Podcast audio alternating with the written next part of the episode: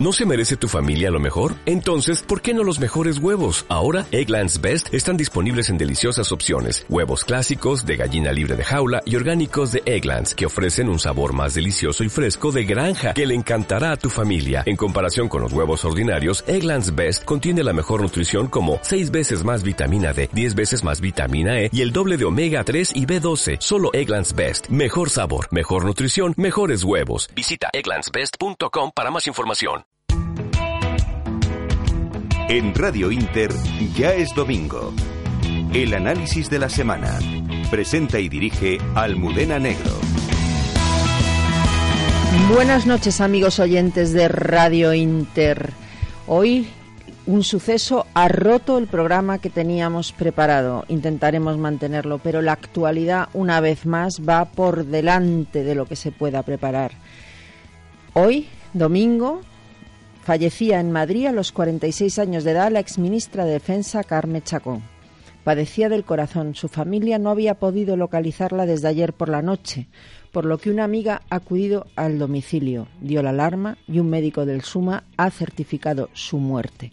Sufría una cardiopatía congénita. Ella misma declaró a finales de 2015 en una entrevista concedida a La Vanguardia tengo 35 pulsaciones por minuto y el corazón al revés, un bloqueo auricular y ventricular completo. Eso me hace pensar que todos los días son un regalo. Y hoy se apagaba, se apagaba demasiado joven, demasiado pronto, una socialista de corazón, una buena persona, porque era buena persona en lo personal, y ha dejado conmocionado a todo el mundo de la política, desde Mariano Rajoy a Pedro Sánchez, César Luena, Garicano, Esperanza Aguirre, Cristina Cifuentes, todos están trasladando a través de las redes sociales sus condolencias a su familia, a sus amigos y especialmente a su hijo, ese niño pequeñito. Así que, señores, si no les parece mal, hacemos una breve pausa y después de esa breve pausa y los comentarios ya entramos con el editorial del día. Desde aquí, todo nuestro cariño, solidaridad y afecto con la familia del Partido Socialista, pero también con la familia de Carmen Chacón y con todos sus amigos. Descansa en paz, Carmen.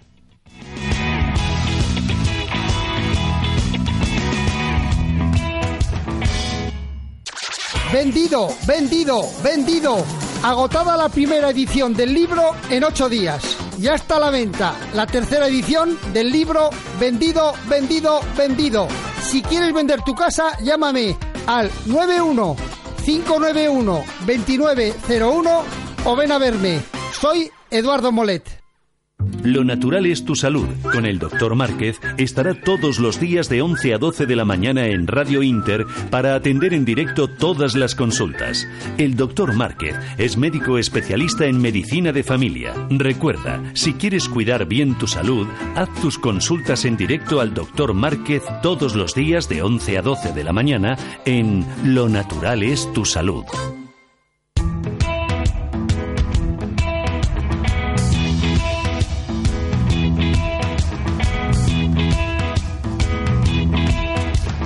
Bueno, señores, ahora sí, buenas noches. Estoy encantada, como siempre, de poder compartir con ustedes, por supuesto, gracias a la magia que hace nuestro super técnico Luis, los próximos 90 minutos de este domingo 9 de abril que a puntito está por finalizar. Pensaba empezar el programa recordando a otra persona que también nos ha dejado este fin de semana y también ha conmocionado a las redes sociales.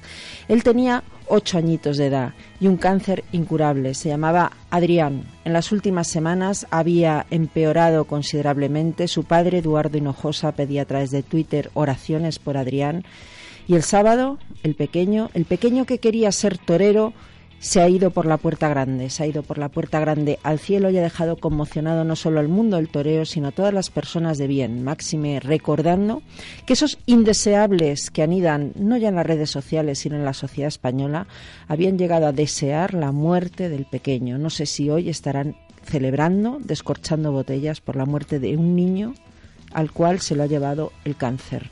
Nosotros desde aquí, desde luego, lo que queremos es mandar un abrazo a toda su familia, a todo el mundo del toreo. Adrián, torero, maestro, que por la puerta grande te nos has ido y ahí vas a estar para siempre con el Gillo, con Víctor Barrio, con tantos y tantos otros que seguro, seguro que te invitan a torear. Y el fin de semana está teñido de negro, de negro porque hemos tenido teatrillo. Bueno, hemos tenido atentado en Estocolmo, atentado de los que hay que irse acostumbrando, nos dicen, yo me niego a acostumbrarse a eso, como si hubiese que resignarse al terrorismo.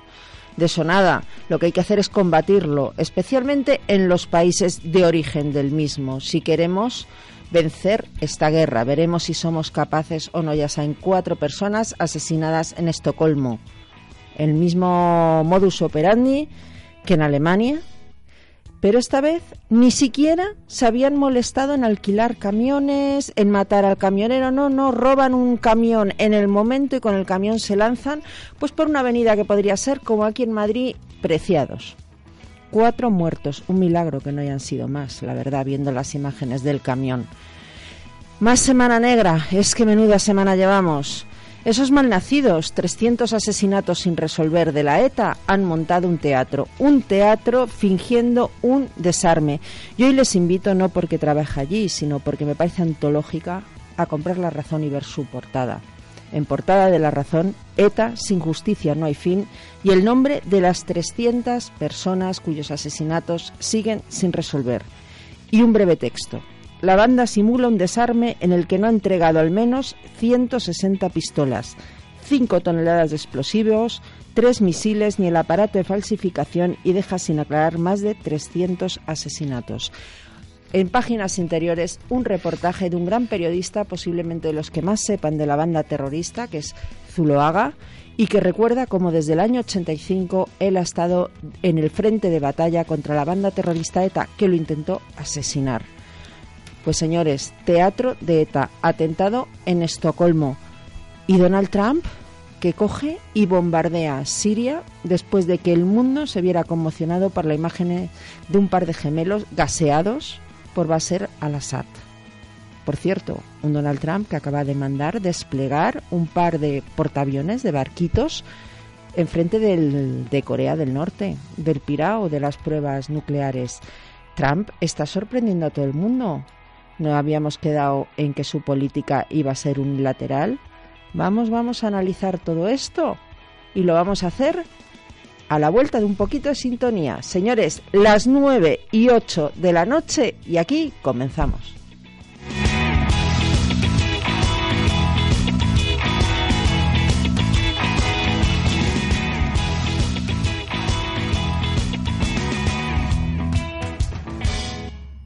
Prepárate para lucir figura este verano con los mejores tratamientos corporales en todo en belleza con la doctora Silvestre. En Alcalá de Henares y Madrid.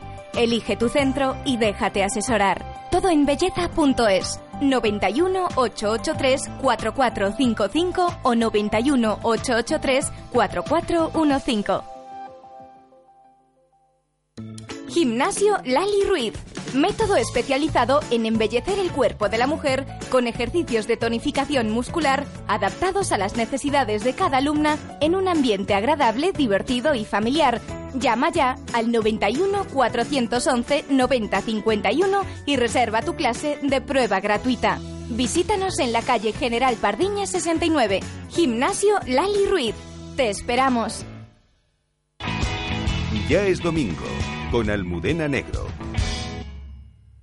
Bueno, pues ya están hablando, están hablando a micrófono cerrado porque es que no hay quien los para. Los contertulios de Ya es Domingo voy a empezar a presentárselos. Es profesor en la Facultad de Ciencias Políticas, columnista en La Razón, El Español y Voz Populi. Don Jorge Vilches, muy buenas noches. Muy buenas noches por decir algo, doña Almudena. Conmocionado, ¿verdad? Sí, ha sido un shock lo de Carmen Chacón.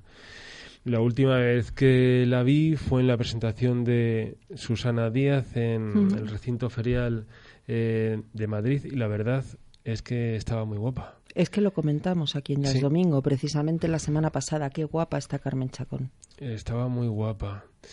Una lástima. La verdad, 46 años. Parece mm. ser que tenía una insuficiencia cardíaca. La han encontrado en su casa, sin vida, después de que no diera señales de vida.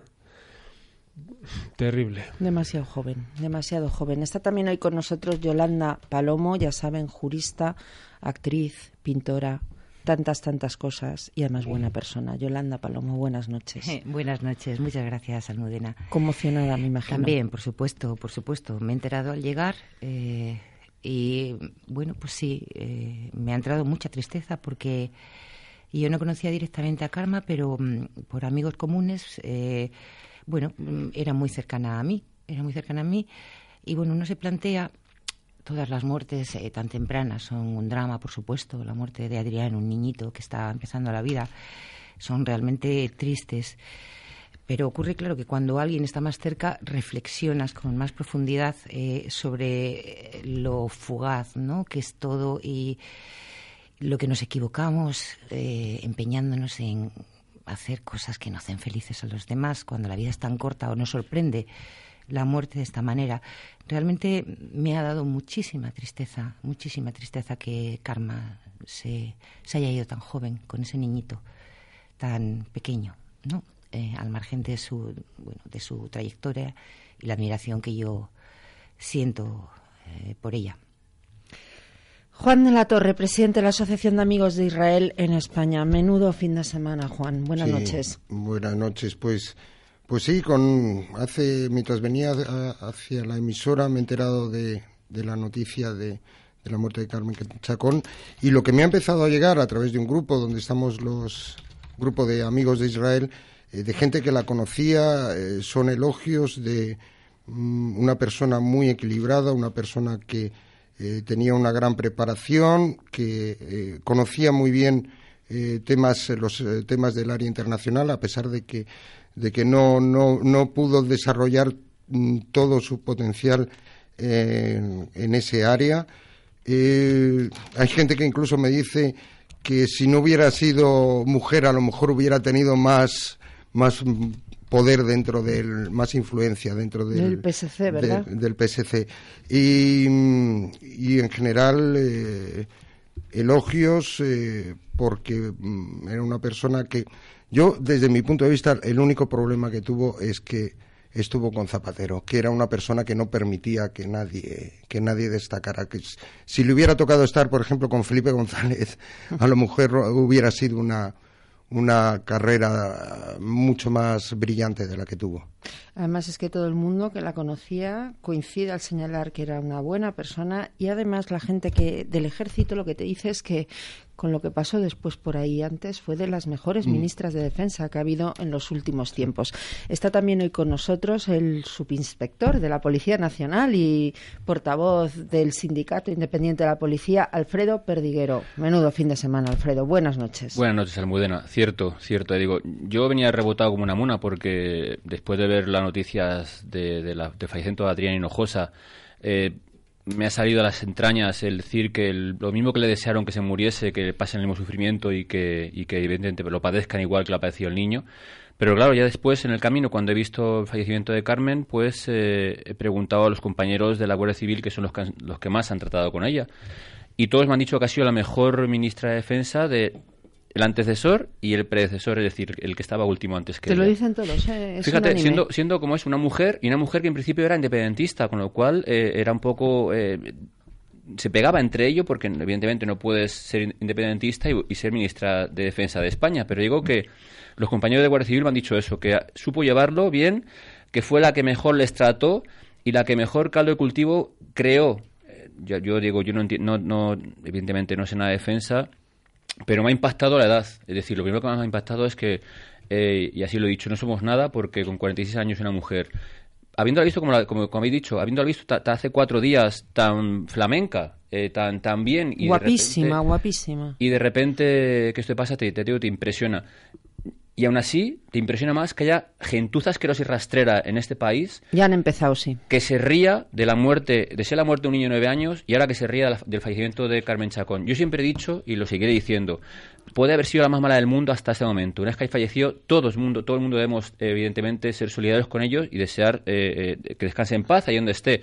Pero no vale, no vale todo y es un ejemplo más de, de el caldo de cultivo que estamos teniendo en este país la crispación social que estamos teniendo y que no respetamos ya, por desgracia, ni a los muertos. Cuando mis abuelos siempre decían que lo que más hay, lo que, más hay que respetar es a los muertos. Por eso digo que eh, es un ejemplo mal para estos que defienden este, según qué actitudes, para que se abrochen, un poco los machos y vean que no todo vale y que desde luego hay que ser un poco más solidario con las personas aunque no piensen igual que nosotros. Fíjate, es que cuando antes de empezar el programa, Alfredo me ha enseñado algunos tweets ya de esta gentuza que yo no me niego a decir que pueblan las redes sociales, es que pueblan la sociedad española, efectivamente, ya riéndose del fallecimiento de Karma Chacón. Posiblemente los mismos malnacidos mm. que se reían de la enfermedad del niño Adrián. Más grave, además, en lo de Adrián, porque con nombre y apellidos, incluso docentes eran los que se reían de la enfermedad de un niño y le llegaban a desear la muerte. Pero es que hemos visto este fin de semana, yo pongo temas encima de la mesa, luego vamos a ir al desarme ETA, pero hay una cosa que me tiene impactada. Verán, saben que Actoir ha liado la Mari Morena. Yo no les voy a pedir que me valoren el autobús, estamos todos de acuerdo, fue desafortunado, etcétera, etcétera. Todo eso no es el tema, el tema es que les han hackeado un ordenador a los de Actoir. Hasta ahí dices, bueno, pues quizás se lo han buscado. En estos momentos en la red, en un sitio que por supuesto no vamos a decir porque no damos publicidad a los delincuentes, están colgadas las fotos de los niños pequeños de Ignacio Arzuaga, con sus partes médicos, la dirección de casa, la foto de su mujer. ¿Pero esto qué es? ¿Pero esto qué es? Y yo me pregunto además, y pregunto, ¿hola Fiscalía? ¿Qué estamos haciendo? ¿Por qué esa web sigue abierta? ¿Por qué yo tengo abierto en mi ordenador la foto de los hijos de Nacho Arzuaga? Pero esto se puede consentir. ¿Qué está pasando? Pero no solo eso, Almudena. La Fiscalía, eh, como tal, contra la web y la Fiscalía de Menores en la protección de estos niños. Claro. O sea, que son, que son dos temas diferentes que, que deberían obrar de oficio, pero ya. Y sí que es cierto, fíjate. Se ha eh, presentado denuncia, ¿eh? Por parte de. A mí me consta que por parte de Autoir se ha presentado denuncia, por parte de Arsuaga también, por supuesto, porque es que encima han llegado a decir que está hormonando a sus hijos, porque han encontrado. Esto como es público y se puede ver en Twitter, lo cuento, han encontrado, han publicado unas facturas de unos medicamentos y se han inventado el motivo de esos medicamentos. Es decir, están haciendo un daño a cuatro niños, que yo creo que el mayor, porque he visto la foto, no sé las edades, pero el mayor debe tener siete años. Mm. ¿Pero esto qué es? Te digo, pero que no solo eso, o sea, que yo creo que, y te lo he dicho antes, debían de ir directamente a la Agencia de Protección de Datos, porque evidentemente el dato de su domicilio, los datos de, de, sus hijos y de tal, como tal, debían ser protegidos. Y de todos los socios y de todos los donantes de Actoir. Pero vamos a ver hasta dónde vamos a llegar en este país. ¿Por qué se consienten estas cosas? Si yo no estoy defendiendo a Actoir, lo que estoy defendiendo es que la gente done a quien le dé la real gana y que tenga derecho a preservar su intimidad. Y a que si un ciberdelincuente publica esto, no haya compañeros de la prensa que se tiren el moco diciendo que están en Rusia. Porque es que están en Malasaña, hombre. ¿Qué concho van a estar en Rusia? Si es que de verdad, y los anden protegiendo. Hay que ir a por esta gente, porque además hoy publican los datos de los donantes de Actoir y mañana los de usted. Eso es. Mm. Así es, ya digo, mira, perdón, un, eh, cortito. Respecto a lo que dices de Rusia, yo no, no, voy a entrar a salir porque digo, los, los hackers, por ejemplo, el hackers que mandaba el anuncio ese de la estafa de la policía, mm. se tuvo uno en Rusia y otro en la sí, Arabia Saudita. Pero esos eran más serios que estos. Ya, ya, no, da igual, son, son igual de delincuentes, igual de. Sí, sí, sí, pero digo, dentro de, la de los delincuentes también hay profesionalidad. Sí, sí. ¿Eh? Y, estos son bastante menos profesionales. Los de la policía ganaron 500 millones de euros, ¿eh? que no es nada. O sea que, pero bueno, esto es como tal tratan de hacer daño, evidentemente. Hacer daño eh, gratuitamente, como tú dices. Podemos pensar que Actoir ha hecho de acuerdo, puede estar de acuerdo, da igual. Pero es que ya son datos personales en los cuales estás poniendo a los pies de los caballos no solo al padre como tal que está dando la cara, sino a los hijos y a los que viven en ese domicilio.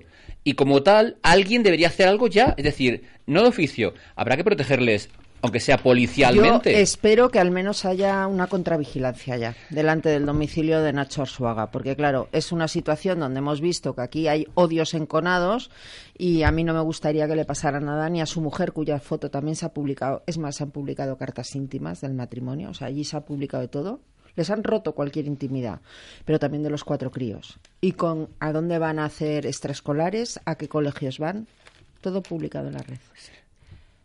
Eh, bueno, yo la verdad es que es, eh, mi conclusión ya desde hace mucho tiempo es la gran degeneración y pérdida de valores ¿no? en su conjunto de todo eh, de toda la sociedad española. Quizás sea un movimiento global eh, quizá nos estamos pervirtiendo como personas como y claro llegar a estos extremos no utilizando ideologías que no sabemos muy bien ni siquiera cómo desarrollarlas o radicalismos utilizar a niños, eh, publicar datos cuando tenemos una legislación que preserva y ha ido preservando los datos de las personas, la intimidad de las personas.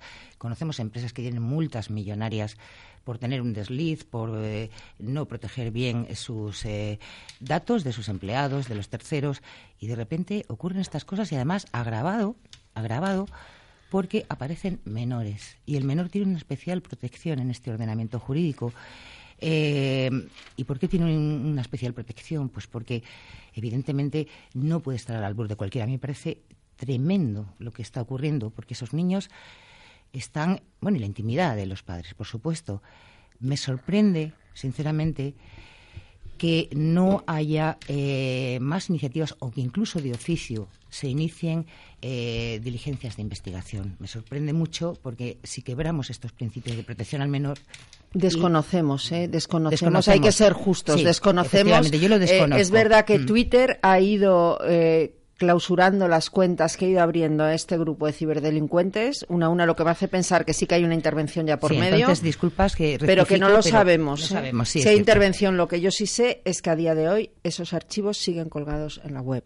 En cierto modo pasa esto por la facilidad que hay ahora para exponer al ojo público cualquier dato o cualquier insulto.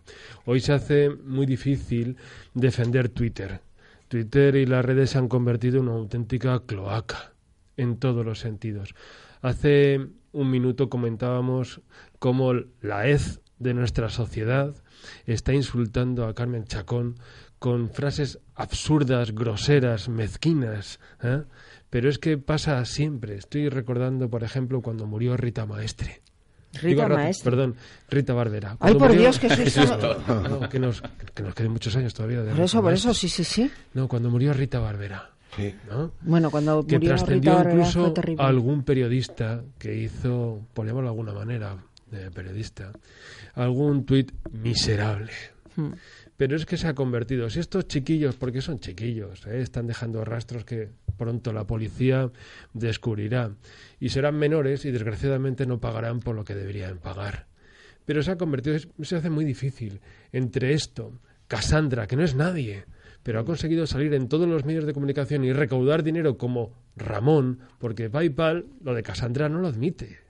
Su documento oficial pone que se llama Ramón ha recaudado dinero, ha salido en todos los medios, ha conseguido una publicidad que no podría. dinero y yo todavía me pregunto por qué la Fiscalía no está investigando esa recaudación, porque ella pidió dinero para pagar las costas de un juicio que no tiene que pagar costas, porque tiene justicia gratuita. es decir, ¿qué diferencia hay entre Paco Sanz y Casandra? A mí que me lo explique. ¿La cantidad estafada? Se hace, se hace muy difícil, porque esto además que a nosotros nos pasa, que somos profesionales pues de los medios o que tenemos algo que contar, es que junto a esto, que tenemos que convivir con ellos, que te salen todos los días las decenas o de tontos insultándote y diciéndote lo que tienes que hacer en tu vida. Yo, mm. Es que me ha salido incluso un agente literario en voz populi que me dice lo que tengo que escribir. Es que... ¿Y le hace usted caso? Porque esa es la pregunta. Es más, le contesta. No. Mire, decía Timothy Campbell, yo como soy especialista en redes, se lo diré, decía ya Timothy Campbell hace muchísimos años que lo único que un troll no aguanta es que se le ignore. Por tanto, silencio y fin. Y que los, los cuerpos y fuerzas de seguridad de la Fiscalía actúen cuando lo que está cometiendo es un delito. Ya está. Yo llego en Mudena a bloquear, cuando pongo algo así un poco delicado, hasta 200. Tengo el récord 355 un día solamente que insultaban. Es decir, fíjate, un, en tweet puso un, un desgraciado el policía nazi perdiguero eh, diciendo cosas para fomentar eh, la xenofobia. Le denuncié en comisaría, tampoco tengo delito de odio puntual. ¿Tú sabes la cantidad de has dicho tontos, Jorge, pues yo creo que son un poco más, porque eh, directamente insultan a alguien sin tener constancia de que soy. Yo soy policía, estoy de uniforme en las redes y evidentemente tienen un poco de respeto. Ni eso. Es decir, porque ese señor dice a por él, todos a por él indistintamente de lo que hayas dicho, ni se paran a decir que has denunciado que no has denunciado. Y acabas de denunciar a alguien por un delito de odio. y se lo pasan por ahí. Tú métete con determinados periodistas en la red, que el señor Vilches lo sabe muy bien. Algún periodista que sale habitualmente en la sexta. Bueno, ya no sé si sale en la sexta noche habitualmente, por lo menos salía.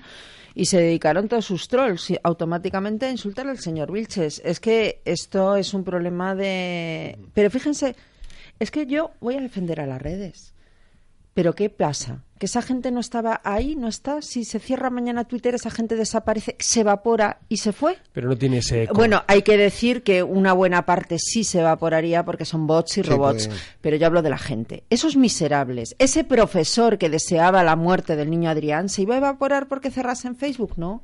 Es que ahí hay un problema de fondo en la sociedad. Sí, lo en la sociedad, bueno en la justicia que no funciona, en la justicia que no funciona. Yo he denunciado amenazas de muerte en comisaría hace ya años de un indeseable que en Twitter está todo el día diciéndome que sabía que ahora salía de la Inter y que me iba a hacer, bueno, todo, de- la corbata colombiana era poco. Bueno, pues no sé qué ha sido aquella denuncia. Lo ignoro. Me encontré, por cierto, en comisaría, fue en la Guardia Civil de Las Rozas, denunciando a, ¿cómo se llama? Paco, este, este periodista deportivo que luego apuñalaron a su mujer. Paco González. González, Paco. González. Ahí estábamos los dos denunciando el mismo día. Yo tengo Almudena A él no le hicieron caso, a mí tampoco. A mí Dos- no me ha pasado nada. a mí- ya somos tres. A mí me ofrecieron un tiro en la nuca dos eh, que, se- que presumían de feminazis. Ahora, como la RAE ya ah, este término ya lo, lo da como válido. Ah, lo ha admitido la RAE. Sí, sí, ya Ah, lo ha admitido la Lo RAE. voy a como- buscar ahora mismo y voy a leer la definición porque esto sí que es nuevo. Lo de feminazi, pues ya digo, me ofrecieron en la red dos tiros, un, ti- un tiro en la nuca, lo denuncié y, y ya soy, ya me puedes sumar con Paco González y contigo que no pasó nunca nada. O sea, que te quiero decir, por no, eso pero que... conmigo y con tantos otros quiero decir que No, al no, final claro. tenemos un problema de que a mí me consta además que la policía hace su trabajo y se queda para los juzgados. Es que es así. Mira, sí que Vamos te a decir las cosas como son. Que yo hablo con la unidad de delitos tecnológicos nuestra y la unidad de delitos telemáticos de la Guardia Civil y dice que según están las cosas, como habéis dicho, eh, harían falta eh, 100.000 policías más para poder investigar todos los delitos que se denuncian de ese tipo. Y que, sin embargo, con los que hay no llegan ni a una cuarta parte de lo que se denuncia y de lo que pasa. Por tanto, señor ministro de Interior, aplíquese. Eh, pero claro, el problema es que ahora otro problema mayor. ¿De dónde lo saca? Llevamos promociones de 150 promociones eh, sus Pero últimos ahora no, años. es- no va a salir la mayor promoción de puestos públicos del mundo mundial y luego de la galaxia. Sí, sí, 3.000 policías para, para. 3.000 policías, pero claro, 3.000 policías son entran el año que viene, el año siguiente de prácticas y al siguiente se incorporan. Y llevamos promociones de 150 durante los últimos años y se jubilan 2.500 al año. Echa-. La cuenta es fácil, blanco y en botella. Por eso digo que, claro, que nos hacen falta muchos más, pero es que tampoco tenemos podemos pintarlo. O sea, que ese es el problema. Nos hacen falta más y nos hace falta una fiscalía que actúe de oficio cuando se producen estas cosas, porque yo creo que aquí, por ejemplo, en muchos casos de estos que estamos hablando, la muerte de Víctor Barrio, en fin, un montón de cuestiones, podía actuar perfectamente de oficio la fiscalía y no lo hace. Es decir, tenemos un problema que yo creo que en el fondo hay cierto complejo frente a estos malnacidos. Lo digo en serio. Sí, ¿eh? no está pasando eso, sí. Pero es que hemos tenido atentado en Estocolmo este fin de semana. Juan sabe mucho de estas Sí. cosas que Antes- pasan y de antes, Siria. sí. Pero atentado en Estocolmo. Ha habido gente que lo ha celebrado en las redes. Y ahí siguen. Mm. Ahí siguen.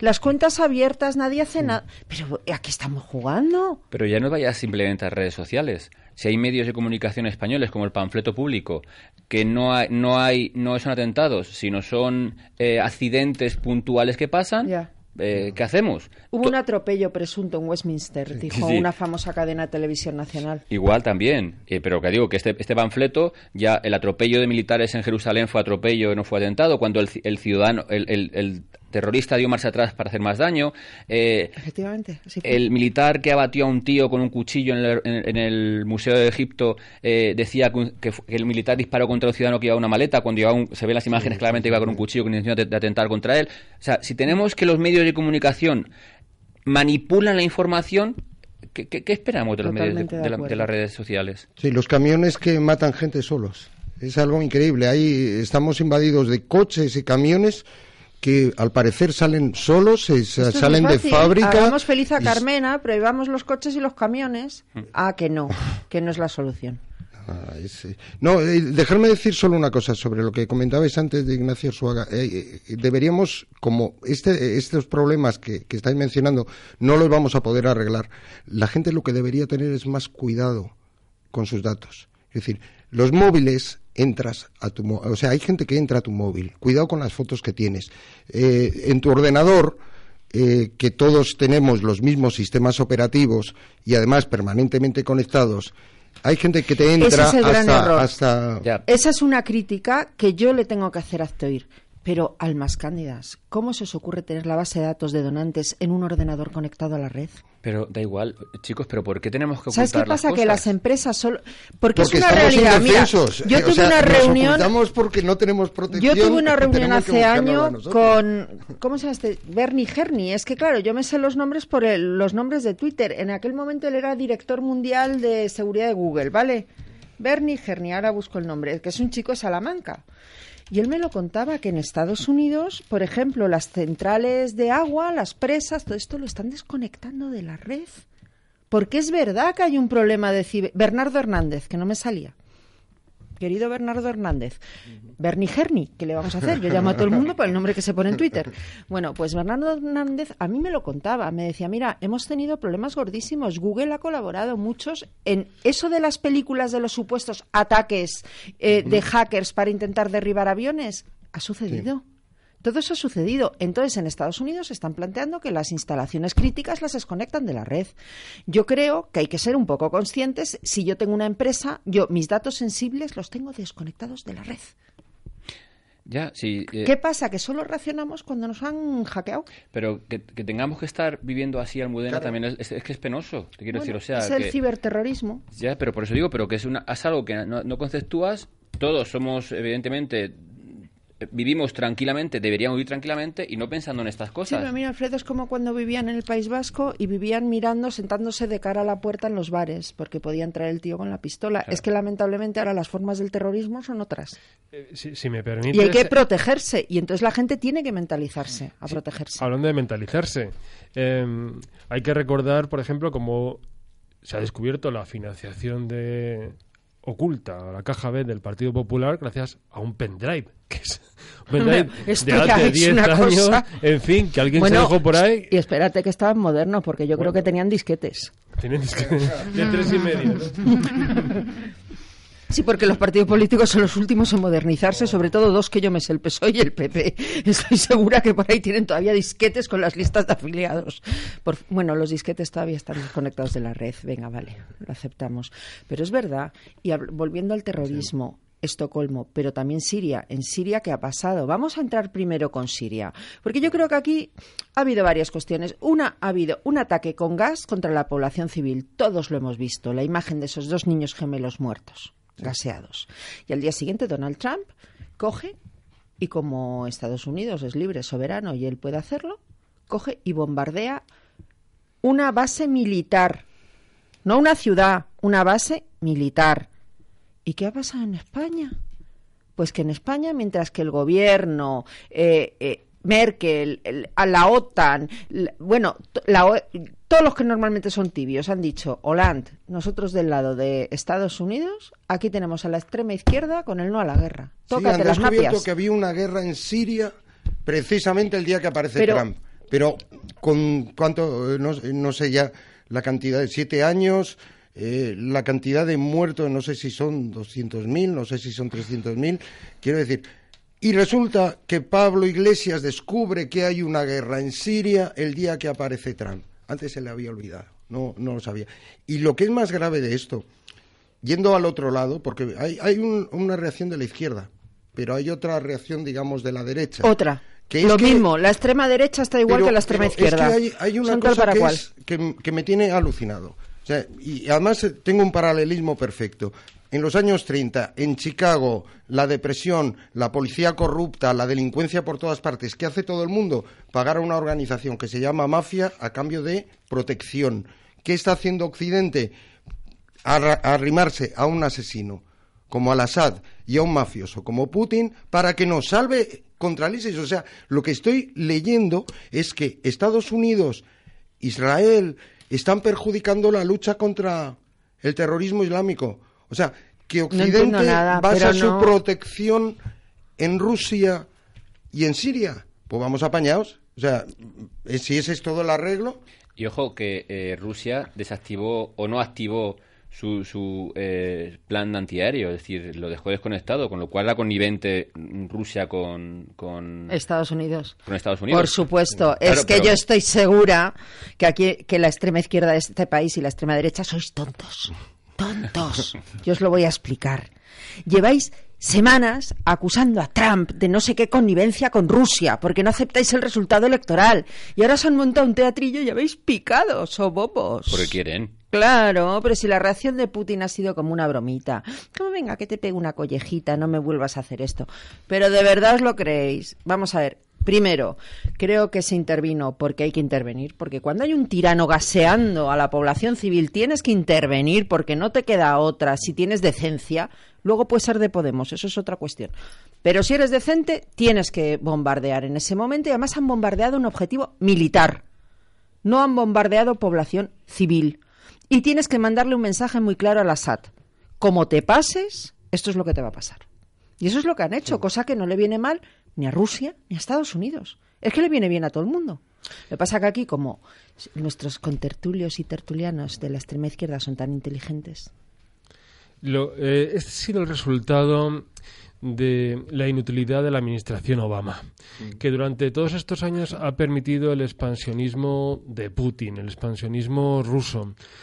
Eh, durante estos años, mientras que el presupuesto militar en Estados Unidos ha ido reduciendo, salvo el último año eh, que lo aumentó, Putin ha conseguido mejorar sus fuerzas armadas de una manera considerable. Y no solo eso, sino que ha desplegado armas en Kaliningrado. Kaliningrado, para que lo sepa la audiencia, es un territorio que está entre Lituania y Polonia. Entre Lituania y Polonia, que no debería hacerlo, pero que lo hace para intimidar a la OTAN. Una OTAN que, según el acuerdo del 1997, no puede desplegar armamento en los países nuevos, es decir, en aquellos países que se adhieren a una última hora a la OTAN. O sea, Polonia. No solamente eso. Eh, la Rusia de Putin está poniendo en marcha con mucho éxito lo que se llama la guerra híbrida y lo está haciendo también en Siria. Son seis años de guerra civil que consiste en la desestabilización de los gobiernos, en el establecimiento de guerrillas para hacerse con una zona de influencia en la zona, para hacerse con una zona de influencia propia. Lo que ha hecho en Ucrania, lo que hará en Georgia y al final acabará absorbiéndolo y lo veremos con total parsimonia en la Unión Europea y acabaremos llamando al malvado Donald Trump para que nos saque las castañas del fuego. Pero Donald Trump yo creo que ya pasa un poquito de Europa, me da la impresión. Mm, es, probable, pero lo cierto es que de una primera impresión de unos Estados Unidos aislacionista en las manos de Trump nos ha llevado todos eh, eh, por otro lado, porque esta intervención en Siria como eh, en respuesta a la, al ataque químico por parte de Bashar al-Assad, que es un, salvaje, ¿eh? ha desplegado también a la Armada en frente de Corea del Norte. Cuidado. ¿eh? Es decir, está cambiando los parámetros de la política exterior de la administración Obama. ¿Qué ha dicho Cao de Venos? No sé. no Era por romper la seriedad del momento. Que le abran el bar, porque cerró el bar que tenía Bueno, pues eso es lo que ha habido en Siria y en Estocolmo, terrorismo. Y en España los terroristas que montan teatrillos, porque como se cuenta hoy en La Razón, esto del desarme de la banda terrorista ETA, esto es una trola. 160 pistolas, 5 toneladas de explosivos y 3 misiles, al menos que se sepa que tienen y que no han entregado. Decía hoy alguien en Twitter con cierta gracia, decía, hombre, claro, es normal que no lo entreguen, tienen que hacer muchos más desarmes fingidos. No, a mí, a mí lo bueno de esto eh, eh, mm, es que la Fiscalía ha tomado, ha tomado testimonio a todos estos eh, que han ido a hacer el teatrillo, es decir, a todos estos que han llegado allí que la última llegaron cobrando, o sea, que fueron cobrando hasta Hombre, 200.000 euros. Los verificadores internacionales estos lo que suele ser es una panda de jetas, como el Clinton este que da conferencias a 100.000 dólares la, el OLA. Pues, o, eh, como el Puigdemont que le paga a Jimmy Carter. Esto es... Pues yo digo que la última vez vinieron cobrando hasta 200.000 euros eh, los verificadores, con lo cual no es moco de pago ver quién lo paga esto. El segundo, les han tomado testimonio la Fiscalía, mira, ahí se ha corrido la Fiscalía francesa, por tanto es una, una buena señal. Y tercero, tiene muy poca vergüenza, pero ¿a quién se lo cree? Pero han entregado 8 zulos de 12. entregan solamente de las, de las pistolas que robaron en el 2016, faltan 160 pistolas, solamente de, de esas que tengan conocimiento. Y lo que dicen los compañeros es que eh, lo que han visto son auténticas reliquias. Es decir, armas en desuso, armas ya muy antiguas, el explosivo ya caducado. eh, eh, por tanto, es eso. Es, es un, como tú dices, un teatrillo más de todos los que llevamos hasta este momento y en la cual nadie dice que se disuelven. Oiga, señores, si lo que pidamos es que se disuelvan, que el que tenga que pagar, que pague, que entren las, ar- las armas, todas las armas, para ver qué arma está está eh, relacionada con según qué atentado, pero ese es el problema, porque a lo mejor alguno de estos hombres de paz están relacionados con alguno de los 300 asesinatos sin resolver y tiene que pagar con, la- con, la- con sus huesos en la cárcel. Y por tanto, ay madre, no sea que me, me salpique, vamos a tener cuidadito. Por tanto, yo soy de los que ni olvido ni perdono. Yo soy de los que dicen que esta gente le hemos ganado la Guardia Civil, la policía, con el CNI y los jueces. Y que los políticos en Y este la caso. sociedad española, Por ¿eh? supuesto. Bueno, la ha española- la sociedad española ha sufrido lo que no está escrito, pero que, eh, pero que a los que nos han matado ha sido nosotros. Sí, es decir, por que y que evidentemente con el, nuestro trabajo se ha demostrado que lo único que vale. No valen negociaciones ocultas, no valen negociaciones a la carta, no valen, no vale nada. Ha valido la acción de la justicia y, eh, y de la, fuerza de seguridad y de la justicia. Y punto. Y en ese caso lo que tiene que valer. Como demos un paso de nuevo a la negociación, escuchemos a estos nuevos lumbreras que hay que hablar con ellos, que hay que negociarles, que hay que re- re- re- remeterles en la sociedad, vamos a estar perdidos. Acercarles a cárceles del País Vasco, porque detrás de esto posiblemente lo que haya es que los presos, el colectivo de presos, está hasta el bigote ya y están nerviosos y quieren algo. Ya, ya, pero que- lo que te quiero decir que Pero el gobierno parece que está mandando mensajes tajantes de aquí no hay negociación, no hay entrega. Yo digo los mensajes que mandan. Yo os veo la cara de escepticismo, digo los mensajes que mandan sí son mensajes, sobre todo el ministro Zoido, de aquí no hay historias con la banda terrorista ETA. Es decir, claro, pero ya tenemos a Otegui jugando a Gary Adams y a Podemos con ellos, a Pablo Dim, Jorge.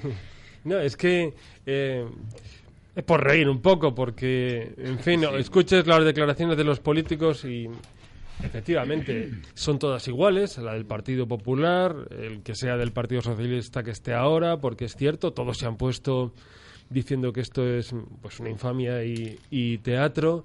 El de Ciudadanos, que ha estado muy bien, ha sido eh, Miguel Gutiérrez, pero escuchas a Irene Montero y se te cae el alma al suelo.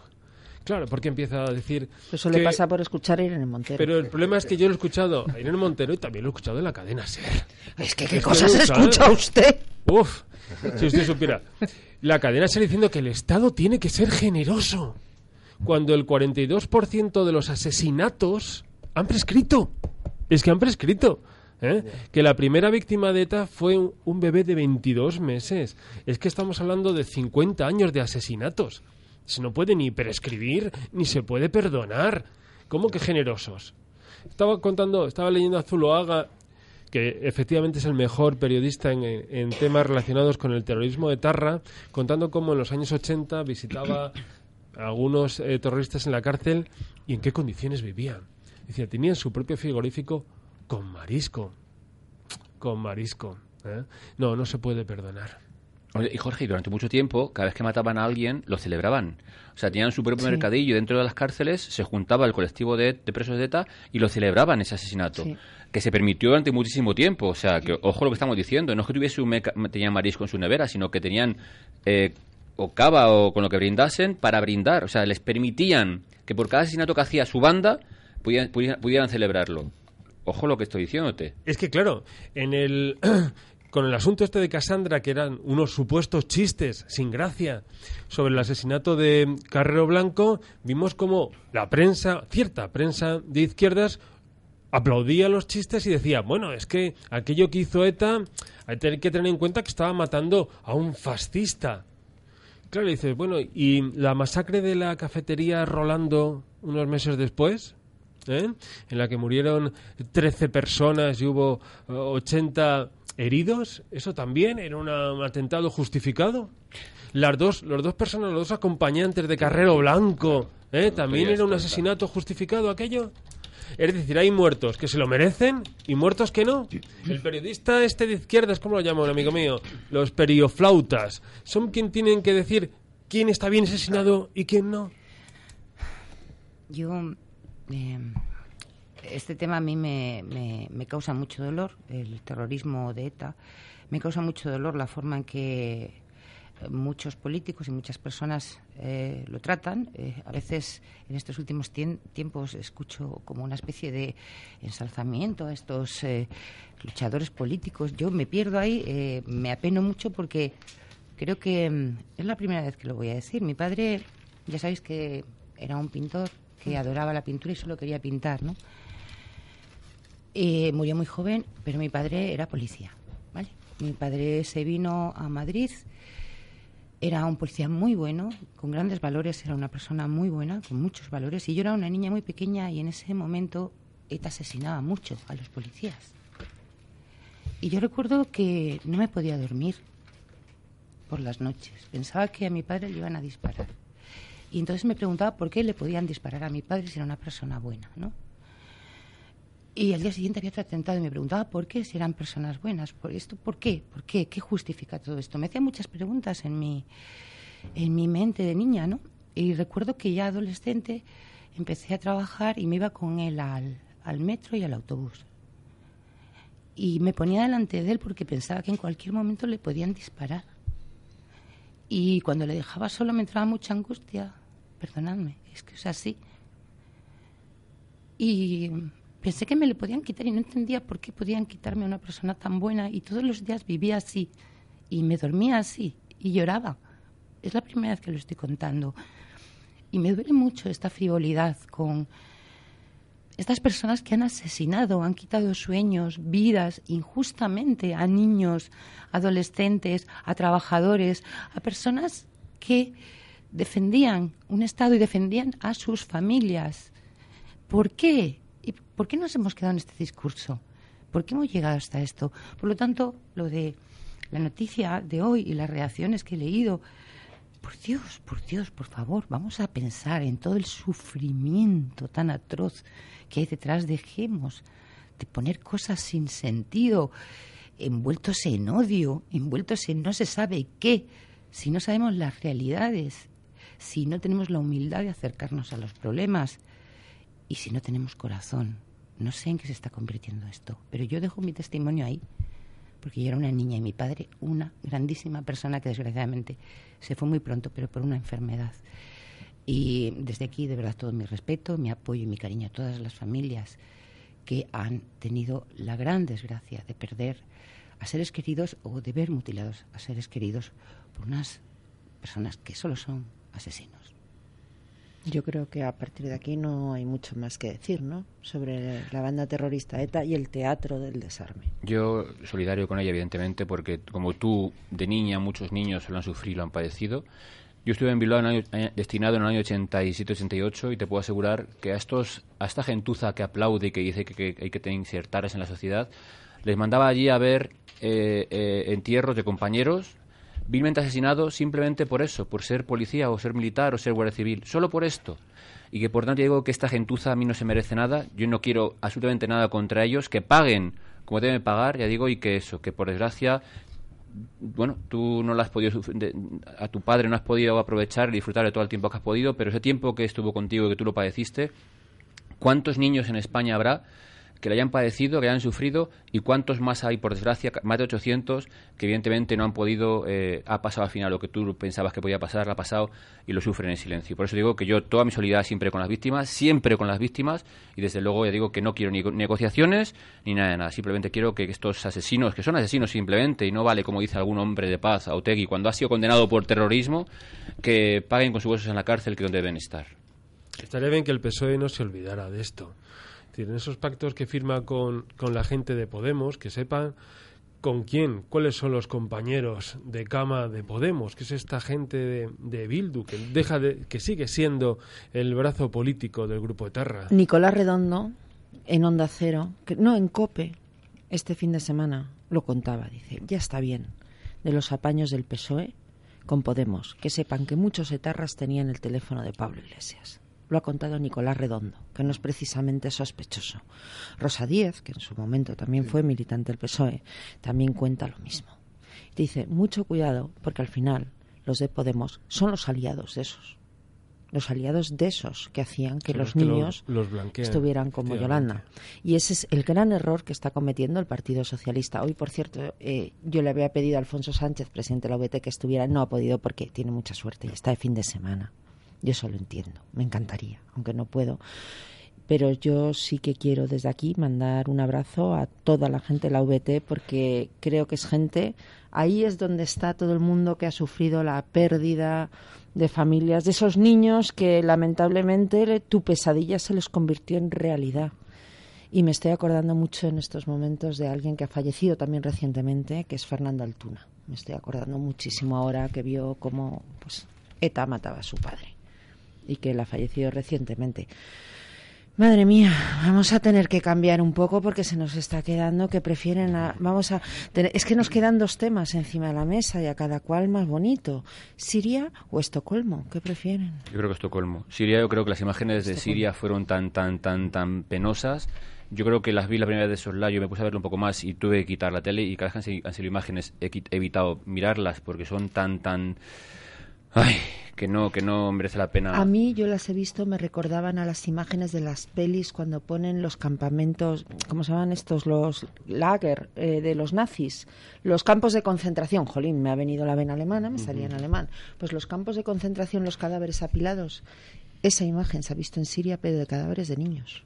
Digo que es penoso, viéndoles con estertores, viéndoles echando humo, viéndoles... Terrible. digo que es terrible. Por eso digo que, aunque sea igual de terrible o peor, el atentado de Estocolmo yo creo que, viene mejor. Simplemente es, o sea, decir, como ha dicho antes Juan al principio, el, el que ha visto las imágenes de la velocidad que iba el camión por esa calle, menos mal, menos mal que la gente, no sé si por el ruido que hacía, por los gritos que daba la gente o por lo que fuese, la gente se quitó metros antes. muy bien. lo, lo, que he visto es verdad que cómo se fueron metiendo, separando, metiendo. con un carrito, un hombre, una, una, una mujer coja, un señor tal. O sea, yo siempre he, pensado, digo, ¿qué, ¿qué, estaría haciendo ruido el camión o algo para que esa gente metros antes llegar? Porque es que si llega a ser un poco después, les pilla. Es decir, la velocidad que lleva el camión era tan, tan, tan tremenda que es que si no reaccionan unos cuantos metros antes, atropella a todo el mundo. Por eso digo que son cuatro muertos y menos mal. Exacto, que a mí poco me parecía al principio. Decía, uy, aquí tiene que ir subiendo la cifra cuando vi la imagen del camión. Cierto. Simplemente. Destacar el operativo que se detuvo al, conductor eh, unas horas después, que hay otro detenido más y que, bueno, por tanto, a destacar el trabajo policial que ha sido bueno. Siempre digo que no sé por qué no se hace antes y no después, porque siempre, en, la previsión siempre, prevenir mejor que curar siempre. Pero bueno, eh, aunque tarde, digo que no es malo que hayan detenido, aunque sea unas horas después. La presión que hay es que la policía desde los terribles atentados de Bruselas se ha puesto las pilas a nivel europeo y están impidiendo grandes atentados. Lo que ocurre es que eh, Daesh y eh, lo único que puede hacer es lo que está haciendo, es decir, poner en funcionamiento a esta gente que cualquiera de nosotros puede hacerlo, que es coges el coche, arremete, pones en preciados y hacer lo que puedes. Esto está pasando en Israel. Grandes atentados con un despliegue de 10 personas, una infraestructura, con una bomba, todos coordinados, eso es lo que se está impidiendo. Cierto, pero eh, eh, yo creo que en España es bueno que los jueces por fin han entendido que el tener indicios o el trabajar las redes sociales es motivo, como la última que se detuvo con 19 años, se la mandó a la cárcel. Por tanto, es un punto más a su favor por parte de la justicia en España. Pero que eh, eh, sí que hay que dejar claro eso, de que cualquiera puede hacerlo, de que hay que informar puntualmente de ello, de que no tenemos que tener miedo, porque si tenemos miedo al final ganan los malos, que es lo que pretenden hacer, y que ya no vale que sea que un lobo solitario, que... Pero si eso no existe. ¿Qué lobo solitario? ¿No, tenían contactos con otra gente? Pero si te quieres... No, no, no da igual. ¿Sabes qué pasa? Que detrás del concepto lobo solitario, cuando le llega a la población, lo que piensa es que son tarados que actúan porque sí. Lobo solitario era Breivik, el de Utoya en Noruega. pero, estos últimos no, si llamaban a su contacto. Que yo no te decía, te digo que, que, al final son ellos, pero a lo que voy es que tienen que darse cuenta las policías europeas que ese señor, con los antecedentes que tenía por eh, eh saltación del terrorismo, por esta gente la hay que investigar y mucho. Es decir, si a este señor, evidentemente, alguien hubiese controlado un poquito las redes sociales, igual no hizo lo que hizo. Si a este señor, como los anteriores, hubiese mirado un poquito más con quién se relaciona, con quién habla, a lo mejor no hubiese pasado. Pero el problema es que lo vemos después de. Y por tanto, esto es un punto de inflexión para que las policías, al igual que hacemos en España, lo hagan el resto de policías europeas y que eh, eh, se controle mucho más con quién hablan o con quién se relacionan por redes sociales. Hay una, hay una campaña que creo que la han lanzado esta mañana, esta semana, eh, el Ministerio del Interior, no me acuerdo ahora el nombre, que es para poder contactar con el Ministerio del Interior sobre sospechas eh, que tenga sobre actividades, delitos. eh, ¿Cómo? Es que no me acuerdo exactamente. Alercop es una, una, una aplicación No, no, que han hecho. Es, eh, es otra, es otra campaña. Antiextremismos. Sí, exacto. Eh, combatir extremismos o algo de eso. Eso ha Con lo cual estarán llamando todos los de Podemos para No, denunciar no. a, a Eduardo No, Inda. eh, lo, Si que, es que- lo que yo sé, lo que yo sé del- de la etapa anterior, cuando ya se ha hecho esa, esa operación, es que ha funcionado. O sea, es lo que me ha llegado. Que, es, que eso funciona. O sea, que la gente está denunciando por ese camino, por redes sociales, que es mm, te da absoluta seguridad y que se están abriendo investigaciones buenas. Y, y Pues yo creo que eso es una herramienta interesante. Eso sí, se ha ah, maquillado mucho para que sea lo más políticamente correcta, pero al final Sí, es una operación de pillarlo a los malos. Exactamente. Mira, yo siempre he dicho que la colabor- colaboración ciudadana es fundamental en todos los delitos, y en eso sí cabe más. A mí no me vale, eh, y te lo digo como con 30 años que llevo de- en el cuerpo ya de, de- de- de la Policía Nacional ahora, antes Cuerpo Nacional de Policía, que cuando detienes a un extremista de estos, los vecinos digan, sí, sí, si es que se, camufló, si es que se tal, si es que era... era". Pero ¿por qué no han llamado antes? Es decir, esta campaña de concienciación es para que todos aquellos que vean algo raro en alguien, que comuniquen, que mejor lo decantamos, que mejor lo dejamos de lado, que mejor lo descartamos, pero que por lo menos tengamos conocimiento de ello y si por un casual es alguien malo, le detengamos. Porque digo que todo el mundo después ha visto eh, que se ha radicalizado, no se relaciona con nadie, el cambio de imagen es tremenda, ya se ponen, eh, se relacionan... ¿Y por qué no lo dicen antes? Sí, por eso digo que esto, esto que, lo que tú dices tú, Juan, está, es bueno por eso, para concienciar. Se llama Stop Claro. radicalismos. Pero va por la aplicación de, de Alercop, una Sí. aplicación de, de Internet de- en la cual tú picas y directamente comunicas eh, el hecho en sí. Y esto se lo puedes cargar, porque vamos a darle publicidad a esto. Sí. Esto se lo puedes cargar cualquier persona en su teléfono móvil. ¿Qué No. tiene que hacer? Justo, nada, hay una aplicación en, en tanto para cualquier En teléfono el móvil. Apple Store o en Eso el es. Play Store y Eh, tú pones Alercops. Alercops. Al- alerta, alerta sin la A, cops, cops de policías. Entonces ahí lo aplicas, ya tienes para dar si te quieren robar, si te quieren, eh, si ves algo sospechoso, si ves evidentemente, evidentemente algo Todos extremista. aquí apuntándolo, Eh, evidentemente. Yo lo tengo puesto fijo en el, tuit, en el Twitter. Y además eh, te viene muy lo- bien porque eh, si tienes el, el localizador eh, eh, pinchado en el, en el teléfono, eh, te localiza donde estás simplemente por el navegador, es decir, por el, por el GPS. Con lo cual, evidentemente, es muy bueno y sí que, ya digo, no he visto la estadística todavía de lo que ha funcionado, cómo funciona o cómo ha funcionado, vaya, pero digo que eh, siempre será algo bueno que dar a la sociedad. Eh, ya no llamar al, al 091, 092 o al 112, 112 que habría que mirar punto y aparte porque las comunicaciones a nosotros nos entran varios minutos después de que llama el ciudadano por desgracia, pero que evidentemente esto es en las redes el- es instantáneo, lo localiza, o sea, lo, ve un, operador enseguida y evidentemente manda un indicativo o, manda a alguien o, lo, deriva al grupo que sea para decir según lo que estemos denunciando. Por tanto, digo que es muy bueno y que todo lo que sea, como ha dicho Juan, eh, favorecer el ponernos en comunicación cualquier incidente y más con estas cosas, yo creo que es, es muy bueno para todos. Bueno, yo mientras estabas hablando me lo he descargado. Es muy fácil, señores. Cojan el móvil, entran en la Play Store, App Store y ponen Alert Cops y se lo bajan. Pone Secretaría de Estado de Seguridad, eh, Servicio de Alertas de Seguridad Ciudadana la Policía y la Guardia Civil. Así que, señores, en un momentito, yo me lo acabo de bajar. Me, me, me encanta. No sabía que había una app para, para ponerte en contacto con la policía. Qué bien, qué bien, qué bien. Sí, sí, me parece un mecanismo estupendo y además adaptado a las Hay otra exigencias. en Reino Unido también, que es la que conozco. No sé si hay en, en otros países, pero también hay otra igual en el Reino Unido.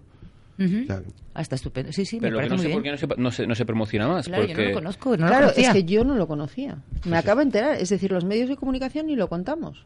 Pues pero mira, a lo mejor porque presentaron nos han mandado una nota de prensa. mala manera, pero ya no tengo noticia nadie. que hacer yo esta semana. Sí, pero es que está, es muy importante, está muy bien. Claro. Es que, es que están Lo todas las empresas y los taxis y tal, y este y el otro. Bájate la app, mira la app. Porque, claro, tenemos los móviles y algo así que me parece muy importante. porque vamos siempre- Protégete. Prote- claro, claro, claro. Mira, claro. yo estoy, yo soy jefe de turno en una comisaría de distrito en Ciudad Lineal y pusimos un cartel, eh, no sé, no sé qué Para tamaño, los así, niños que lo lleven en el y móvil. así en la, en la sala de espera. Es decir, la gente mientras está esperando, pues ve un cartel allí puesto para que eh, el primer día que lo pusimos, primer, segundo, tercer día, dos personas de 50 a 55 habían leído el cartel. O sea, la gente está tan embobada con el móvil que ni lee. Entonces, un cartel que había enfrente de ellos, tremendo, nadie vio, nadie vio el cartel. Es decir, evidentemente, la que lo vio enseguida se lo descargó. esto está claro que son televisiones, radios, medios escritos claro, que lo cuenten. Sí, sí, sí. Que lo cuenten que existe, porque además, fíjate, para tus hijos, para los hijos adolescentes que tiene la gente, a leer COPS cuando haya un problema en el móvil. ¿Y por qué no se hace una campaña directamente de la Secretaría de Estado, Ministerio del Interior o Policía Nacional para que la gente lo sepa? Claro. claro, me pregunto yo eso, porque es que es muy atractivo tenerlo, eh, como nos bajamos tantas cosas en la. Pero si tenemos de todo, pero si tenemos el Shazam este que nos dice quién está cantando. claro, por eso sí que lo pones ahí, pues esto es que me ha sorprendido que no hubiera tenido más promoción y publicidad por parte, incluso oficial, ¿no? Por parte de. Debería haberla tenido, o sea, esto se lanzó el lunes, se, presenta se presentó oficialmente el lunes. Ah, espérate, ya vale, ya está. Gabinete de comunicación, vamos a esperar a después de Semana Santa. No, no, no, pero lo que dice él es stop, el stop radicalismos. Alercop lleva ya, lleva ya semanas o meses. ¿eh? ¿Será quizá, me pregunto, me pregunto, claro, porque esto es así, que si se le da mucha promoción puede morir de éxito. Es decir, eh, la que le empiecen a mandar tonterías la eh, gente. Puede ser, quizá. Es que claro, es que los recursos son pero limitados. Pero si es que te pillan, quién es el tonto que ha mandado la tontería. claro, pero fíjate, mientras tanto, como despliegas, eh, porque hay que darnos cuenta de que, claro, los recursos son muy limitados ahora mismo en el Estado. Hemos tenido, bueno, en, los cuerpos y fuerzas de seguridad no ha habido esa tasa de reposición cero, siempre se ha ido reponiendo. No, no. Pero, pero limitada, ¿no? Pero, no, no. Había 150, 150 policías al año para España. Claro, pero eso digo, muy limitada, pero no cero como en el resto de, las administraciones de la administración del Estado. claro, en cualquier caso hay déficit. Es lo que, lo que digo, que no hay plantilla. Ahora parece ser que han abierto una oferta bastante más importante. dentro de años.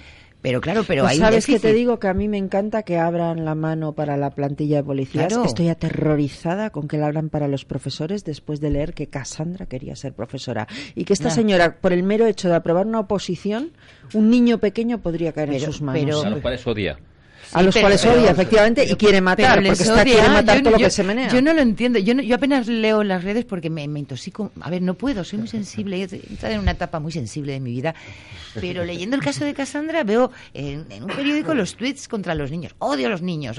y, y, y, luego dice manes y no lo entiendo. Digo, eh, Vamos a ver, lo de Cassandra es muy fácil. Cassandra, escúchame, hazme caso, despide a tu abogado. Porque si hubiese pedido la eximente de enajenación mental completa, te lo hubiesen dado. Y ahora no estaríamos hablando de nada. Bastaba con presentar tu timeline y oírte dos frases que cualquier juez del mundo te hubiese absuelto. Cualquiera. Que no, te preocupes que no solo a los niños. ¿eh? Odia a todo el mundo. Yo no sé si hasta ella o hasta ello. No, tú fíjate lo que es. Que es que, además me he enterado que es, se lo comentaba antes con Jorge, transgénero. Ya, bueno, pero... Mm, sí, sí, sí, lo he leído. No, pero no, que no, tengo muy claro lo, que, lo que es, pero vamos, para, para tu conocimiento. el, caso tiene gracia, porque eh, se considera ella a sí misma irresponsable de los tweets porque tenía 15 años y decir, bueno, es una edad, soy menor, en fin, no se me puede tener en cuenta. Pero sí se la puede considerar responsable para ser transgénero, cambiar de sexo o, lo que sea, ¿no? Es decir, es como una esquizofrenia, ¿no? Una esquizofrenia que viene muy bien para ajustarse a, la conveniencia legal que sea pertinente. Bueno, no sé, está quizá jugando un poquito con el tema transgénero, pensando que es alternativo y tal, que bueno, que yo lo respeto profundamente. Hasta ahí podríamos llegar. Lo que pasa es que me parece una distorsión brutal en lo que leo, ¿no? Que quiere ser profesora, pero que odia a los niños, pero que no sé qué, pero no sé. Entonces apago las redes porque digo, ay, ay, ay, voy a hacer, voy a hacer la cena. Por eso digo que no merece la pena. Pero vamos, darle un, minuto más de gloria a, este, esta persona no merece la pena. a, lo que iba antes con lo que decías tú. Sí que lo pensé igualmente yo, que a lo mejor hay mucha gente que activa según qué cosas y no somos suficientes. Pues lo siento, ya buscaremos dónde hacerlo, cómo hacerlo. Pero yo creo que siempre he dicho, fíjate, con el tema de, eh, igualmente mi distrito, el pederasta Ciudad Lineal, si os acordáis, fue enemigo público número uno. Eh, teníamos llamadas que nunca, es decir, todo el mundo veía en los parques un ciudadano raro, teníamos que identificar, veía una, cosa rara, habíamos que identificar, y estábamos todo el día multiplicados por 10 cada día, cada, cada turno, porque evidentemente teníamos que ir a controlar toda esa gente que llamaba para ello. Y no pasó nada. Claro. Es mejor siempre prevenir que curar, y siempre lo digo. ¿Qué hacen falta para ese grupo, para ese servicio, eh, en, vez de 30, 300? Ya lo buscaremos donde haga falta, pero fundamental. La colaboración ciudadana es fundamental para todo, pero para esto y para todo. Y que evidentemente hay que buscar todos los medios posibles para atender eso. Mira, nuestra función principal de la policía es la prevención. Y la prevención es en los medios que más, más, hay, más hay que poner gente para, para ello.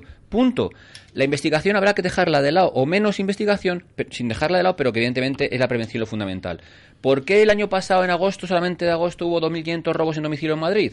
Pues porque, evidentemente, hay menos policías este director general de la policía saliente, señor Cosidó, peor director de la policía, pues hizo, impuso un turno que quitaba gente de la calle y no había gente en la calle de servicio uniformado para que se nos viesen los malos y por tanto los malos lo sabían y aprovechaban de ello. Por tanto, hay que hacer lo que tengamos que hacer para evidentemente estar en vez de dos, cuatro, aunque sea llevar al lado un muñeco de papel para que, los malos crean que somos dos en vez de uno, pero algo hay que hacer para por lo menos atender a esas llamadas. ¿por qué, no, ¿Por qué no se le da publicidad a esas aplicaciones o a esa forma de colaboración ciudadana a la persecución de los malos, digamos?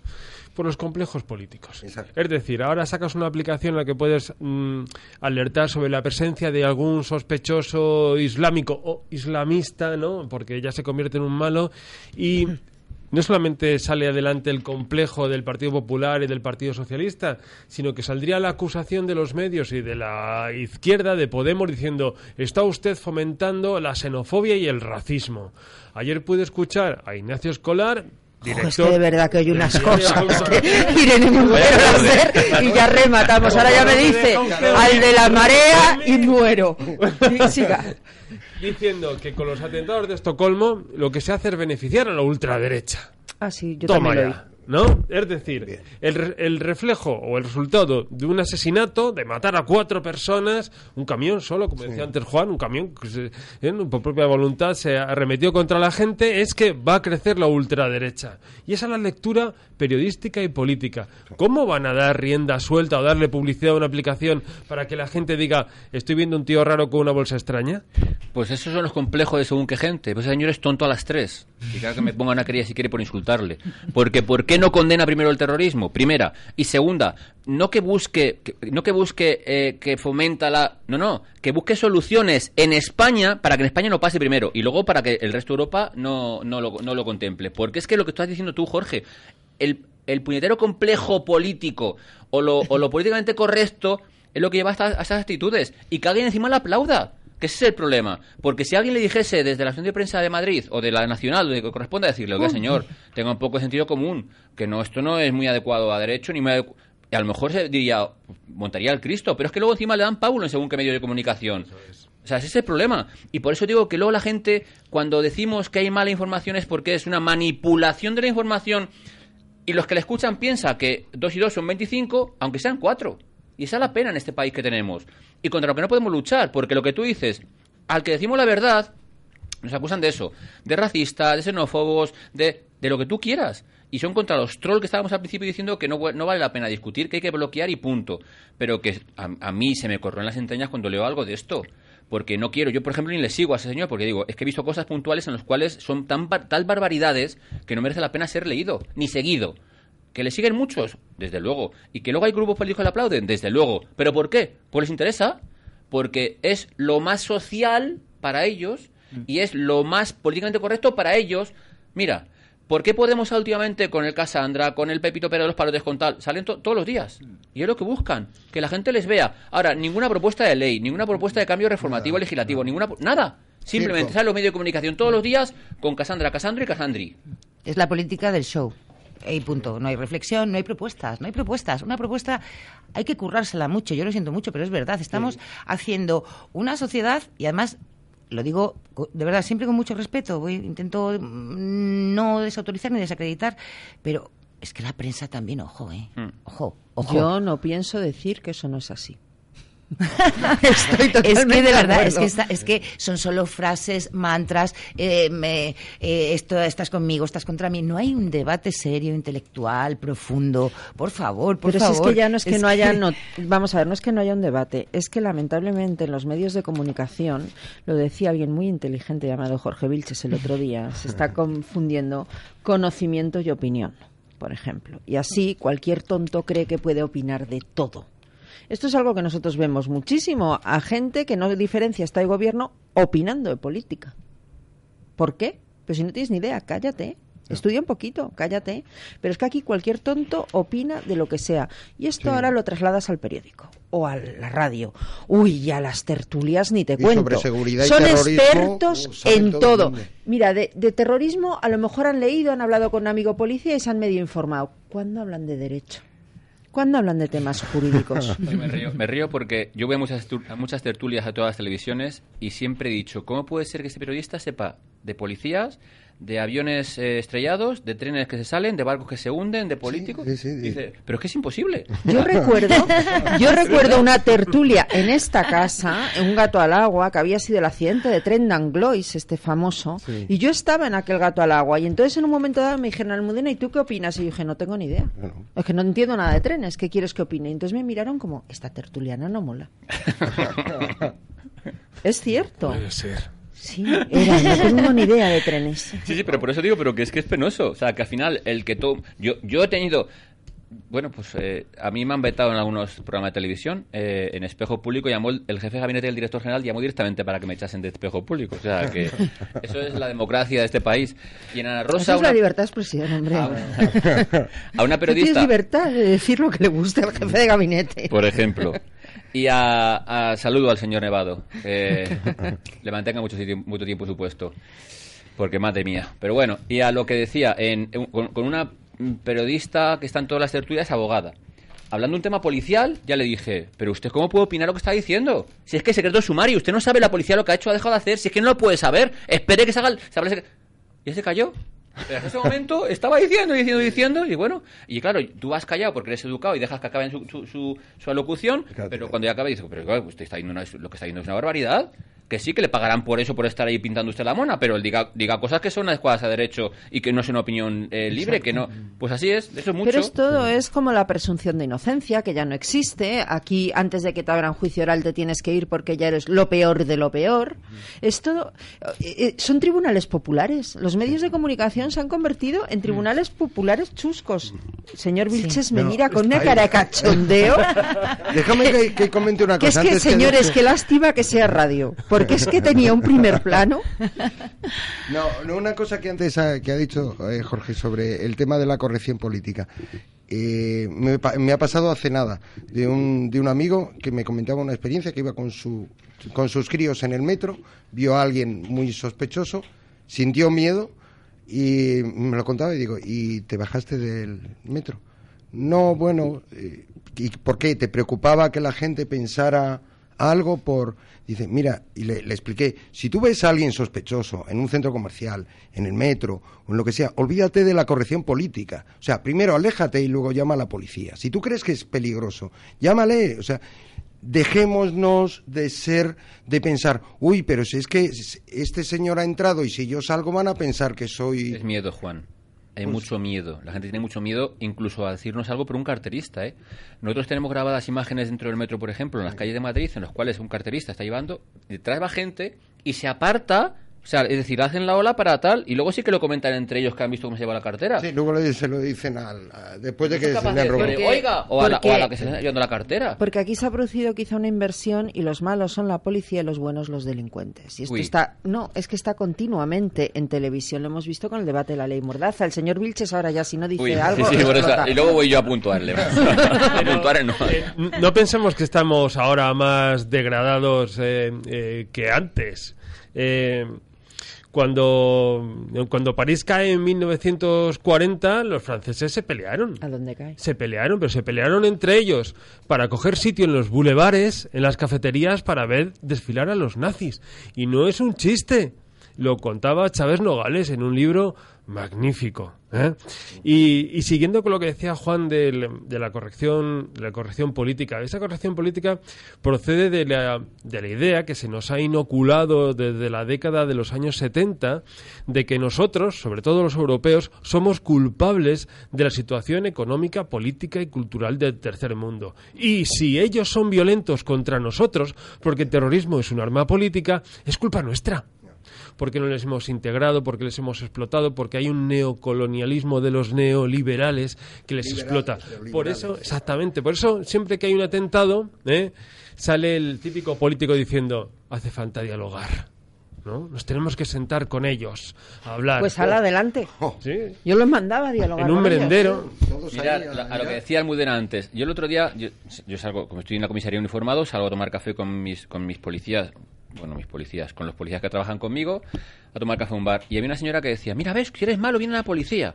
Digo, señora, no me da miedo con la policía. Cuando era niño venía el coco. Cuando era yo pequeño me acuerdo que venía, que viene el coco. Nunca sabes quién es el coco. Era horrible, yo lo recuerdo como una pesadilla lo del coco. Pues a mí cuando era pequeña me decían la policía está para protegerte. Esa es la diferencia. Esa es lo que voy. Esa es lo que voy. O sea, tú fíjate, siempre digo, la barbaridad que hace usted metiendo el miedo al niño con la policía es que el niño se pierde, nunca va a acercarse a la policía porque el policía va a ser el malo. Claro. Lo que tiene que hacer es concienciarle de que si el niño se pierde siempre, a que acudas a la policía. Tiene que ir a un policía, Justo. Pero claro, si el niño le metes, le infliges miedo ya de que el policía es el malo, claro. ¿qué estamos haciendo? No, pero ahora para que un niño tenga seguridad le das un móvil. ¿no? Ya tiene un móvil y ya puedes localizarle, él te puede llamar y todo eso. Cuando al final no sirve el móvil para prácticamente nada. Porque tú llamas y no te lo cogen. Aquí ha hablado el padre de hijos adolescentes. ¿Verdad? Pues Alert Cops a todos los adolescentes alert cops, porque así si se encuentran en una situación de peligro, por lo menos el móvil quizá les sirva para algo, ¿no? Adolescentes y padres, Almudena, no solo los adolescentes, evidentemente, pero vamos Sí, sí, que... sí, pero para los adolescentes es perfecto, que se meten en cualquier lío y tienen directamente en el móvil, hay que obligarles a descargarlo, alert cops. Y, Yo- decirle cuando- y, y el policía, a ver si os enteráis, es el bueno, si es el que os viene a ayudar. Pero es que este debate lo tenemos continuamente. Ha sucedido con la ley Mordaza. Están todos los partidos contra la ley de seguridad ciudadana, la que llaman Mordaza.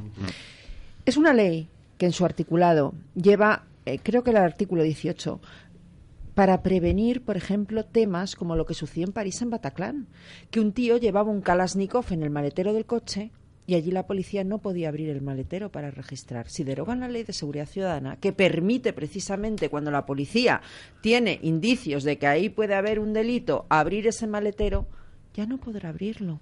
Es decir, al final, con la excusa de una mordaza, que yo no sé a quién han amordaz- han amordazado, porque los de la ley mordaza se pasan el día rebuznando por todos los medios de comunicación, ¿eh? Esto es así, yo no sé a quién han amordazado, ¿verdad?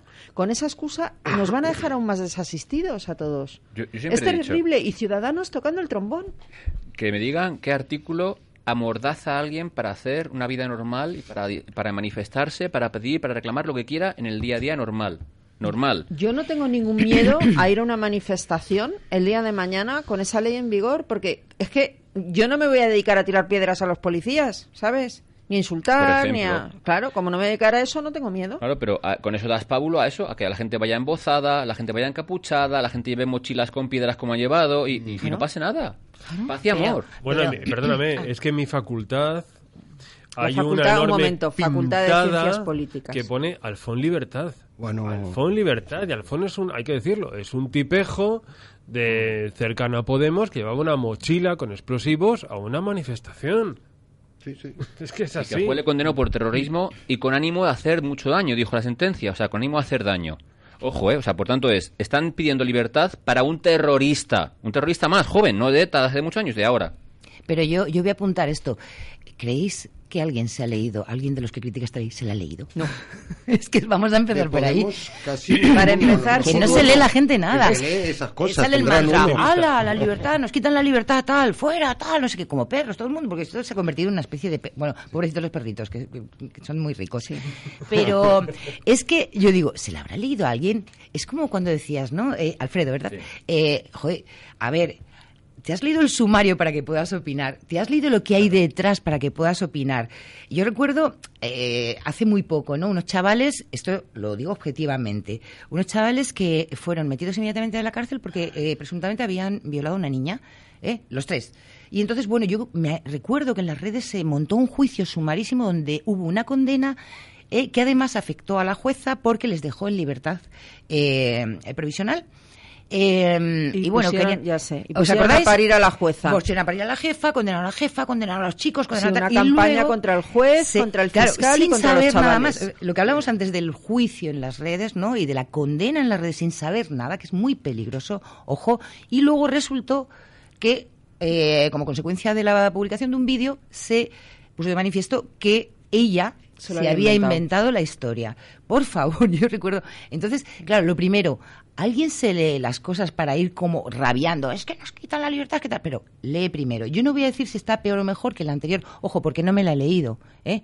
No me da tiempo, tengo que leerme otras. Es que yo me la tuve que preparar. Ya, Reina, pero yo me leo las Yo es que, es claro, pero es que yo no he tenido necesidad, pero me hago esa pregunta porque me la he hecho en muchísimos casos, pero te lo has leído. La Constitución Española, siempre digo a mis alumnos, ¿vosotros creéis que alguien se lee la Constitución Española de los nuevos políticos? ¿Saben que existe esto y que tiene artículos y que gracias a estos artículos muchos son diputados para que luego suban y la rompan? Y luego, digo, alguien se, no sé, me hago muchas preguntas, pero todas se amparan en tienen conocimiento solvente de esta cuestión que están criticando. Pero tú demuestras mucho sentido común, aunque sea el menos común de los sentidos. Es decir, tú acabas de decir que no has leído, evidentemente, pero no hablas porque no sabes, pero yo, yo he coincidido en televisiones con, con algunos de estos que, dice, que decían, la ley mordaza, la ley mordaza, yo le decía eso, lo que acabo de decir aquí, dígame usted qué artículo de la ley, téngala usted, dígame qué artículo de la ley amordaza a alguien. No, porque es que los derechos... Pero, oiga, señora, le pregunta, es muy fácil la pregunta. Dígame usted que dos señoras de izquierda, un, izquierda un día iba a decir, de izquierda, de izquierda unida y, y un señor de Podemos. Al final es eso. O sea, que simplemente es porque no es socialmente bien visto o porque los estudios dicen que no está bien visto, que son los únicos que llaman ley mordaza, que al final ya nos acomodamos todos a ley mordaza. Se llama Ley de Seguridad Ciudadana. Ley Orgánica de Seguridad Ciudadana 4-2015, es decir, que seguimos identificando gente según esa ley, cachamos a según gente que según esa ley, eh, hacemos requisas de los coches según esa ley, y por eso digo, cara, con la... con la Tú fíjate ahora, el, PSOE quiere irse a la, 4, a la 1.92 de Corcuera, que la patada en la, puerta, que es casi igual que esta, algún artículo más, de pena. Bueno, señores, que está haciendo yo señas, porque es que hemos llegado al final del programa, porque aún nos tenemos que ver qué nos cuenta Juan Pina en su observatorio para la Fundación para el Avance de la Libertad y qué nos cuenta Yolanda Palomo en los mundos de Lady Yolanda. Así que muchísimas gracias por haber estado aquí, Alfredo Perdiguero. Bueno, nos vamos con Alercops todos en el móvil. Tienes que venir más porque de verdad estas cosas no las sabemos. Y por supuesto, Juan de la Torre, ¿cómo no? También te queremos ver mucho por aquí. Encantado. A Yolanda no la despido, sino que ella les despide a ustedes y sí voy a despedir al de las caritas de cachondeo de hoy, Jorge Vilches. Buenas noches. Buenas noches.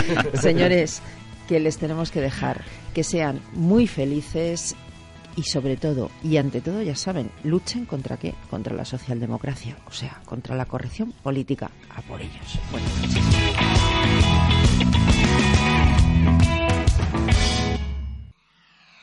La Fundación para el Avance de la Libertad les ofrece el Observatorio de la Libertad. Buenas noches y bienvenidos un domingo más al Observatorio de la Libertad. Esta semana queremos acercarnos a la figura de Raif Badawi. A sus 33 años, este preso político saudí se ha convertido en el máximo icono de la disidencia frente a la brutalidad de la aplicación estricta de la ley islámica. Preocupado por la terrible situación de la libertad en su país, Raif Badawi comenzó a publicar hace ya más de una década un blog titulado Liberales Saudíes, en el que se promovía una visión occidental del libre mercado frente al anticapitalismo de la ley islámica. Las autoridades de Arabia Saudí comenzaron a considerar peligrosa la voz de Raif Badawi, una voz que hablaba, por ejemplo, de los derechos de la mujer o de la libertad religiosa, en un país teocrático que tiene el dudoso honor de ocupar el último puesto del Índice Mundial de Libertad Moral. En 2008, Badawi fue detenido por primera vez, aunque no llegó a ser acusado. Se le prohibió salir del país y se congelaron sus cuentas bancarias y las de su mujer. Badawi siguió adelante con su defensa de las libertades, concitando el apoyo de un creciente grupo de seguidores. En 2012 fue nuevamente detenido y permanece encarcelado desde entonces. El régimen saudí amenazó con condenarle a muerte por apostasía, pero finalmente fue sentenciado a siete años de prisión y 600 latigazos. No contento con esta condena, el Estado saudí recurrió y logró que se incrementara hasta los 10 años mil latigazos y un cuarto de millón de euros de multa. Los expertos estiman que la aplicación estricta de la pena de latigazos, tal como se aplican según la Sharia, pone en grave riesgo la vida del reo a partir de los 100. Badawi recibió 50 latigazos en público en 2015 y el resto está paralizado de momento por los recursos de sus abogados, pero cada dos por tres las autoridades saudíes amenazan con reanudar esta salvaje tortura, prohibida por todas las convenciones internacionales de derechos humanos. Entre tanto, su esposa, Ensaf Haidar, logró escapar del país con los hijos de la pareja y obtuvo asilo político en Canadá. Desde Montreal dirige la Fundación Raíz Badawi, que trabaja por el respeto a la libertad en los países de raíz islámica. En España, la Fundación para el Avance de la Libertad es partner oficial de la Fundación Raíz Badawi y colabora en la divulgación de sus acciones. Pedimos, una vez más, al ministro Dastis que España ejerza la mayor presión diplomática posible para la liberación de Raíz Badawi y de los demás presos políticos y de conciencia en Arabia Saudí. La semana que viene regresaremos con el Observatorio de la Libertad, ofrecido por la Fundación para el Avance de la Libertad, fundalib.org.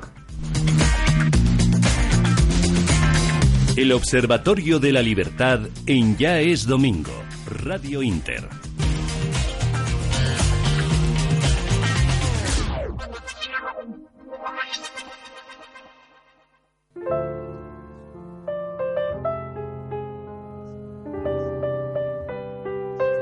Los mundos de Lady Yolanda.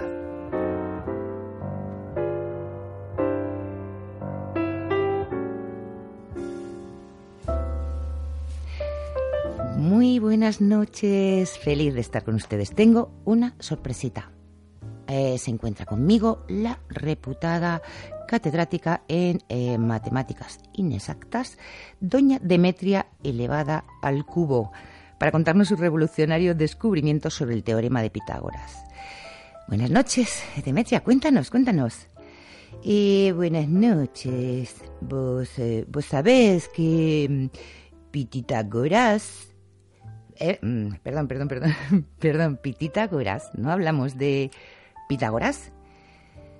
Vos, boluda, ¿qué decís que no? A ver, a ver, yo te entiendo a vos, pero vos también entendeme a mí. Escúchame. Tras mis investigaciones en la Universidad de Wichita, concluí que el señor Pitágoras, donde decía que en todo triángulo rectángulo el cuadrado de la hipotenusa es igual a la suma de los cuadrados de los catetos, realmente quería decir, no me llames Dolores, llamame Lolo. ¿Eh? bueno, perdón, perdone, perdone, supongo que usted pues lo petó en su país, ¿no? O sea, em, les dejó a cuadros. Em, pues claro, claro, claro, que lo peté, ¿qué, qué, crees vos? Me echaron del país, ¿vos crees que, que puede hacerse eso? Pues la verdad es que no doy crédito, pero yo, eh, señora elevada, le diría eh, que vente para acá, que tu teoría de los catetos aquí sí que lo peta. Y ustedes también vénganse para acá para pasarlo muy bien con esta cancioncita de Maluma y Ricky Martin. Vente para acá. Muy buenas noches. Max.